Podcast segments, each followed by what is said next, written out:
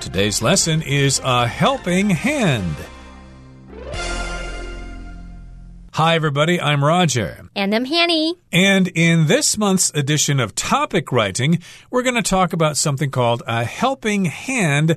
That's when somebody helps you do something because you're unable to do it yourself, or it's just more fun if two or more people do the thing together. So, yes, indeed, it's a helping hand. And we've got an experience here in which somebody is talking about going to a new school and having difficulty adjusting to their new school life. 好，那我们这个月的主题是写作呢，要来练习撰写叙述文。我们除了叙述事件发生的经过之外呢，叙述文当中通常都会需要包含撰写这个文章的主旨或者是目的，而不是像我们写流水这样照时间顺序把一切的细节全部写下来，然后没有重点。所以你要注意，我们这个月的主题是写作，它的主题是 a helping hand。我们常常会用 give somebody a helping hand，或者是 lend somebody a helping hand 去表。表达说帮助某人，所以我们这边就要写一个关于你受到帮助的一个事件，然后它的影响。那这类文章因为是在描述已经发生的事情，所以我们撰写时态会通常会用过去式表达。好，那我们现在就来练习写作。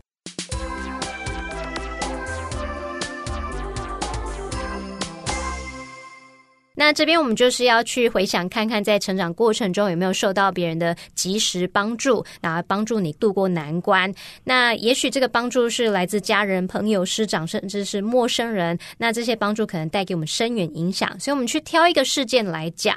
那这时候呢，我们的作文呢，我会分成两段。第一段来描述当时所面临的困境或难关，那么第二段呢，会是去说明谁对你伸出援手，还有对你的影响。好，那我们现在。就借由文章范例来带我们做一些练习吧。Okay, here's part one. It's all about somebody moving to a new town. So it says, When I was in the sixth grade, I had to change schools and move to a different city due to my father's job. So, of course, this person was in the sixth grade. and of course, this does happen sometimes. Your parents need to move to a different place for a job or something like that. So, in this particular case, the writer had to change schools and move to a different city because his or her father got a new job or his job had him stationed someplace else. Initially, or at the beginning, it was quite challenging I didn't know any of my new classmates, and some of them were unkind, refusing to befriend me. So, yes, it was challenging. It was kind of a difficult situation because this new kid didn't know any of the new students there, or her new classmates, or his new classmates. And of course, some of them were not very nice. They were unkind. Maybe they were bullying this person, and they were also refusing to befriend me, which means they didn't want to be friends with me. 好，那我们来看 课文范例的第一段呢，它就是在描述一个事件发生，它的时空背景，还有当时的处境。所以看到他就写到说，在他六年级的时候，因为父亲工作不得不转学，那搬到另外一个城市。其实这对任何人来说都是很有挑战性的。到一个新环境，你不太认识任何人，那你就要去熟悉，要去适应嘛。所以课文范例这边就写到说，他不认识任何一位新同学，有些人并不友善，甚至拒绝跟他交朋友。所以这是他在描。描述他当时的处境、时空背景。好，那现在换我们写写看。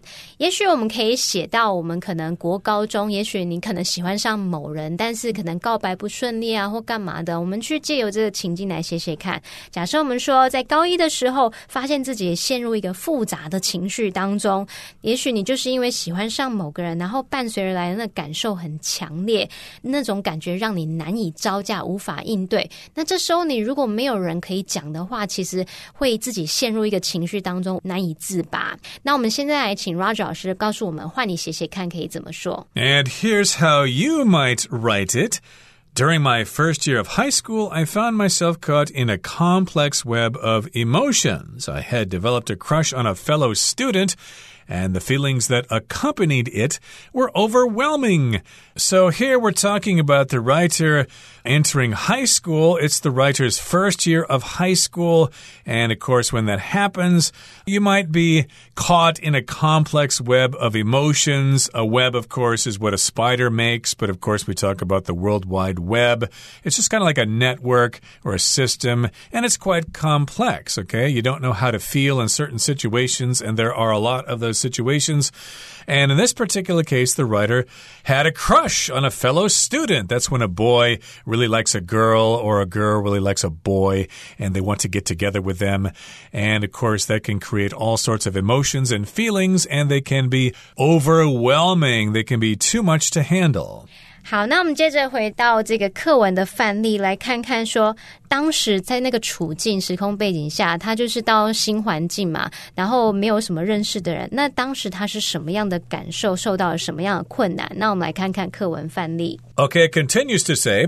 I felt like a complete outsider, and this made me experience an overwhelming sense of isolation and sadness. Every day I longed to travel back in time and return to my old school with my former classmates. So here the writer felt like a complete outsider. They did not feel like they belonged, and this made me have an extreme sense of isolation. It was overwhelming. I didn't know what to do about this feeling. It was a sense of isolation, of being all by myself. And of course, I felt sadness. I wasn't very happy. And every day I longed to travel back in time. I really wanted to travel back in time and return to my old school and hang out with my former classmates. We were such buddies then.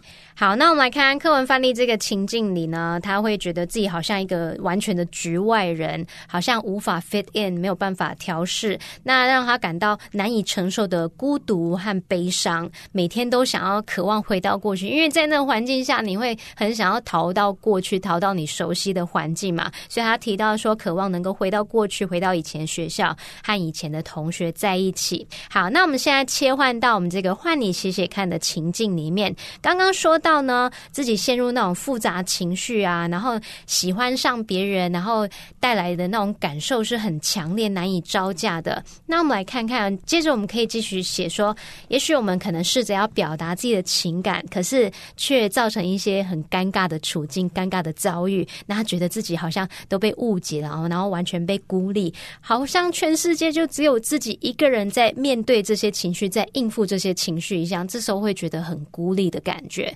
那我们请 Roger 老师告诉我们，换你写写看可以怎么写。And here's how you might write it. Unfortunately, my attempts to express my feelings only led to some awkward encounters. So this person tried to express his or her feelings and of course, things were awkward. Of course, you felt really strange. You weren't really sure if you were doing the right thing. I felt totally misunderstood and isolated, as though I were the only person in the world dealing with these emotions. Yes, this can be a very difficult situation. You may feel misunderstood. Nobody understands you at all, and you can feel all by yourself or isolated. You feel alone. And it seems that uh, I was the only person in the world who had to deal with this problem. It seemed like everybody else was perfectly fine, only I was suffering. 好，那我们接着要进入第二段来练习写作。那所以我们接着呢，看到课文范例来看看，说当时是谁向这位作者伸出援手，怎么帮助他的。好，那我们来看看范例。 Okay, here's the second part. However, one day everything changed during a field trip when the meeting location was altered and I missed hearing the notification. So, of course, going on a field trip means you leave the school, maybe you go to a museum or go for a hike in the mountains or something like that. But of course, you're going to have a meeting location. You don't need to go to the school, you just need to meet someplace outside. But the meeting location was changed, and this person did not hear the notification. This person was not aware of the change of location. And as I waited alone at the original meeting spot, one of my new classmates, Emily, happened to pass by. So that's a stroke of luck here. The writer was at the original meeting spot, but a classmate just happened to be passing by. And so Emily approached me and led me to the new meeting point. That was a nice thing of Emily to do. Along the way, we struck up a conversation in which we discovered our shared love for hip hop music. So they started a conversation, they struck up a conversation, and Emily soon introduced me to other classmates helping me integrate into my new environment. To integrate means two or more things joined together in order to create a whole. So if you integrate into your new environment, it becomes a part of you. You are part of that environment. You no longer feel like an outsider.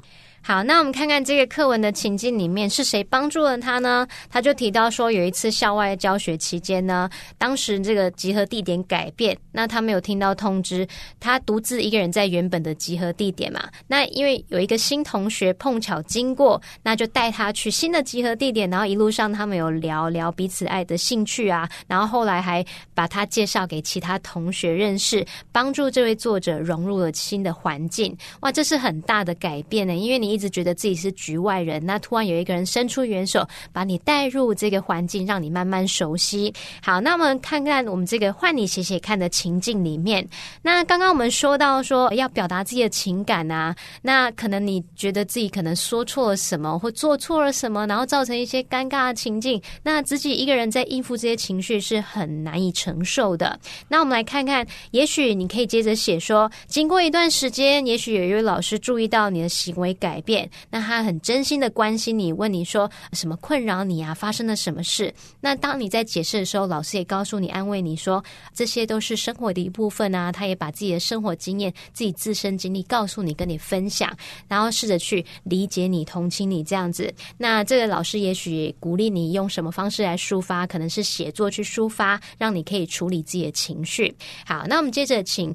Roger 老师告诉我们，换你写写看，也许可以怎么说。And here's how you might write this. Over time, one of my teachers, Mrs. Warren, noticed my change in behavior.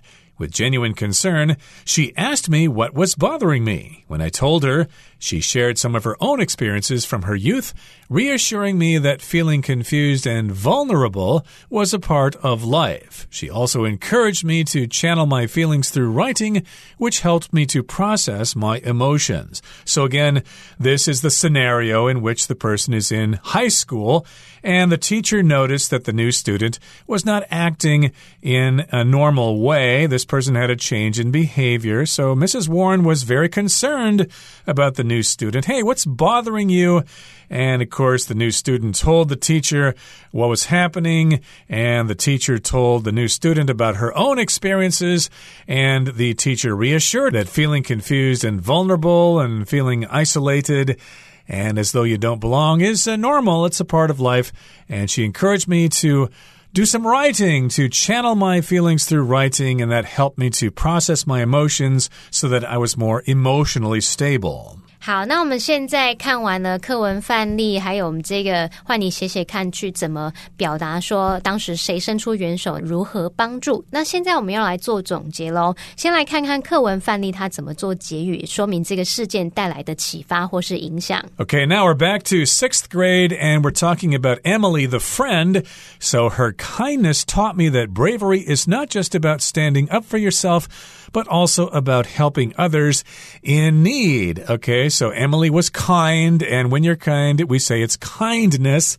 So Emily's act of kindness taught the new student that bravery is not just about standing up, but also about helping others in need. So, of course, you need to stand up for yourself and not be pushed around by others, but also you need to help other people as well. And thanks to her, thanks to Emily, I learned that kindness can overcome social barriers and make everyone feel welcome and understood. So, yes, kindness is the key there. If people are nice to each other, then people will feel more like they belong. 好，那我们来看看课文范例的结尾，他就提到说，那位帮助他融入环境的朋友，他的善良教导我，勇敢不仅是为自己挺身而出，那也要帮助其他需要帮助的人。那因为这个人，因为这个朋友，他学到了善良可以克服社交障碍，让每个人都感受到受欢迎啊，还有被理解。好，那这就是他得到的启发影响。那接着到我们换你写写看的情境里面呢，这位老师的帮助带给他什么影响呢？也许你可以写到说，这位老师的同情还有智慧。帮助你过了那个艰难的时期，就像一个明灯一样在指引你，对不对？那他的理解跟支持提醒着说，总是会有善良的人愿意向有困难的人伸出援手的，所以不要害怕。有时候我们也是要懂得自己愿意开口求助，这样你才可以度过那个难关。接着我们请 Roger 老师告诉我们，换你写写看可以怎么写。And here's how you might write it. Again, we're back in the first year of high school, and we're talking about Mrs. Warren, the teacher. So Mrs. Warren's compassion and wisdom became a guiding light during that difficult time. So Mrs. Warren was compassionate and she was wise. She had that compassion and wisdom and she was a guiding light. She helped the new student with this difficult time, and her understanding and support reminded me that there are always kind souls or kind people ready to lend a helping hand to those facing difficulties. Sometimes it doesn't feel that way, but when you run across somebody who does support you, when they're compassionate, when they're wise, and they're helpful and they're kind, then you're reminded that yes, there are actually nice people out there. Not everybody in the world is rotten to the core. 好，那我们现在练习完写作，那我们要进入第二部分喽，来看看我们的范文 sample essay。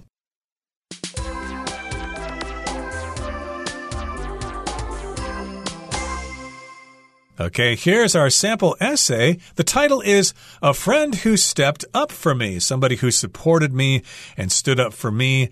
When I was in the sixth grade, I had to change schools and move to a different city due to my father's job. So, yes, indeed, my dad got a new job. We had to move initially or at the beginning. Yeah, it was quite challenging. It was kind of difficult. I didn't know any of my new classmates, and some of them were unkind. They weren't nice, they were kind of cruel. They were refusing to befriend me. They didn't want to be friends with me. I felt like a complete outsider. I felt like I didn't belong, and this made me experience an overwhelming sense of isolation. So it was overwhelming. I was just controlled by this feeling and I felt isolated. It was a feeling of isolation or being all by myself. Every day I longed to travel back in time and return to my old school with my former classmates. I really wanted to go back to my old school and be with my old buddies. 好，那这边看到第一段落有一个补充单字是 befriend，它是表达说和什么交朋友，对什么友好。那注意一下 be 这个字当字首呢，它就有那种使或是加注在什么上面而对其造成影响的意思。那这时候 befriend 它的 be 表示使嘛，那后面是 friend 朋友合在一起就变成动词 befriend，表示与什么为友。那其实这个字也可以表达说在网络社交平台上面加某人好友的意思哦。所以我们补充一下。另外要补充的是，long 在这边是当动词，它是不及物动词，表示说渴望、想要。那我们可以用 long to do something，或者是 long for something 来表达渴望做某事、渴望想要某事这样子。Okay, moving on to the next paragraph, it says, However, one day everything changed during a field trip when the meeting location was altered and I missed hearing the notification. So the meeting place was changed, it was altered, but I didn't know about it. I missed the notification. That just means when somebody notifies you of something, they post a note somewhere or they send out an email. And as I waited alone at the original meeting spot, one of my new classmates, Emily, happened to pass by. Hey, there was Emily, and I was wondering where the other students were. She saw me there, and she came up to me, she approached me, and led me to the new meeting point. And while we were going there along the way, we started a conversation. We struck up a conversation and we discovered that we shared a love for hip hop music. And Emily soon introduced me to other classmates who maybe had similar interests and that was helping me integrate into my new environment. I felt a part of the new environment. I no longer felt like an outsider. Her kindness taught me that bravery is not just about standing up for yourself, but also about helping others in need. So yes, you need to be strong yourself, but also you also need to help other people. And thanks to her, I learned that kindness can overcome social barriers. They can get rid of those social barriers or those boundaries or those borders that exist between us. And then everyone can feel welcome and understood. And they're all one big happy family. 好，那在这个段落，我们最后补充两个片语，一个是 strike up with，它可以表达说开始怎么样建立什么什么。那像我们文中它用到 strike up a conversation，就是开始交谈。那其他还可以用这个 strike up a relationship，就是开始往来；strike up a friendship，就是建立友谊。那另外一个要补充的是 stand up for，后面可以接人或事物，可以表达说为什么来挺身而出，去捍卫什么或是维护什么。好。好，那这边 stand up 站起来，那那个意象就很明显，就要挺身而出的那种感觉，后面接 for 这样子。好，那我们现在就看完整篇文章喽。And that brings us to the end of our program for today. It's also the end of the month of January, which means February is just around the corner, and we're all getting ready for Chinese New Year. And hopefully, some of you who are changing schools won't feel isolated like the people in our article today. And we wish you the best of luck in the new year. From all of us here at All Plus Interactive English, I'm Roger. And I'm Hanny. Goodbye. Bye bye.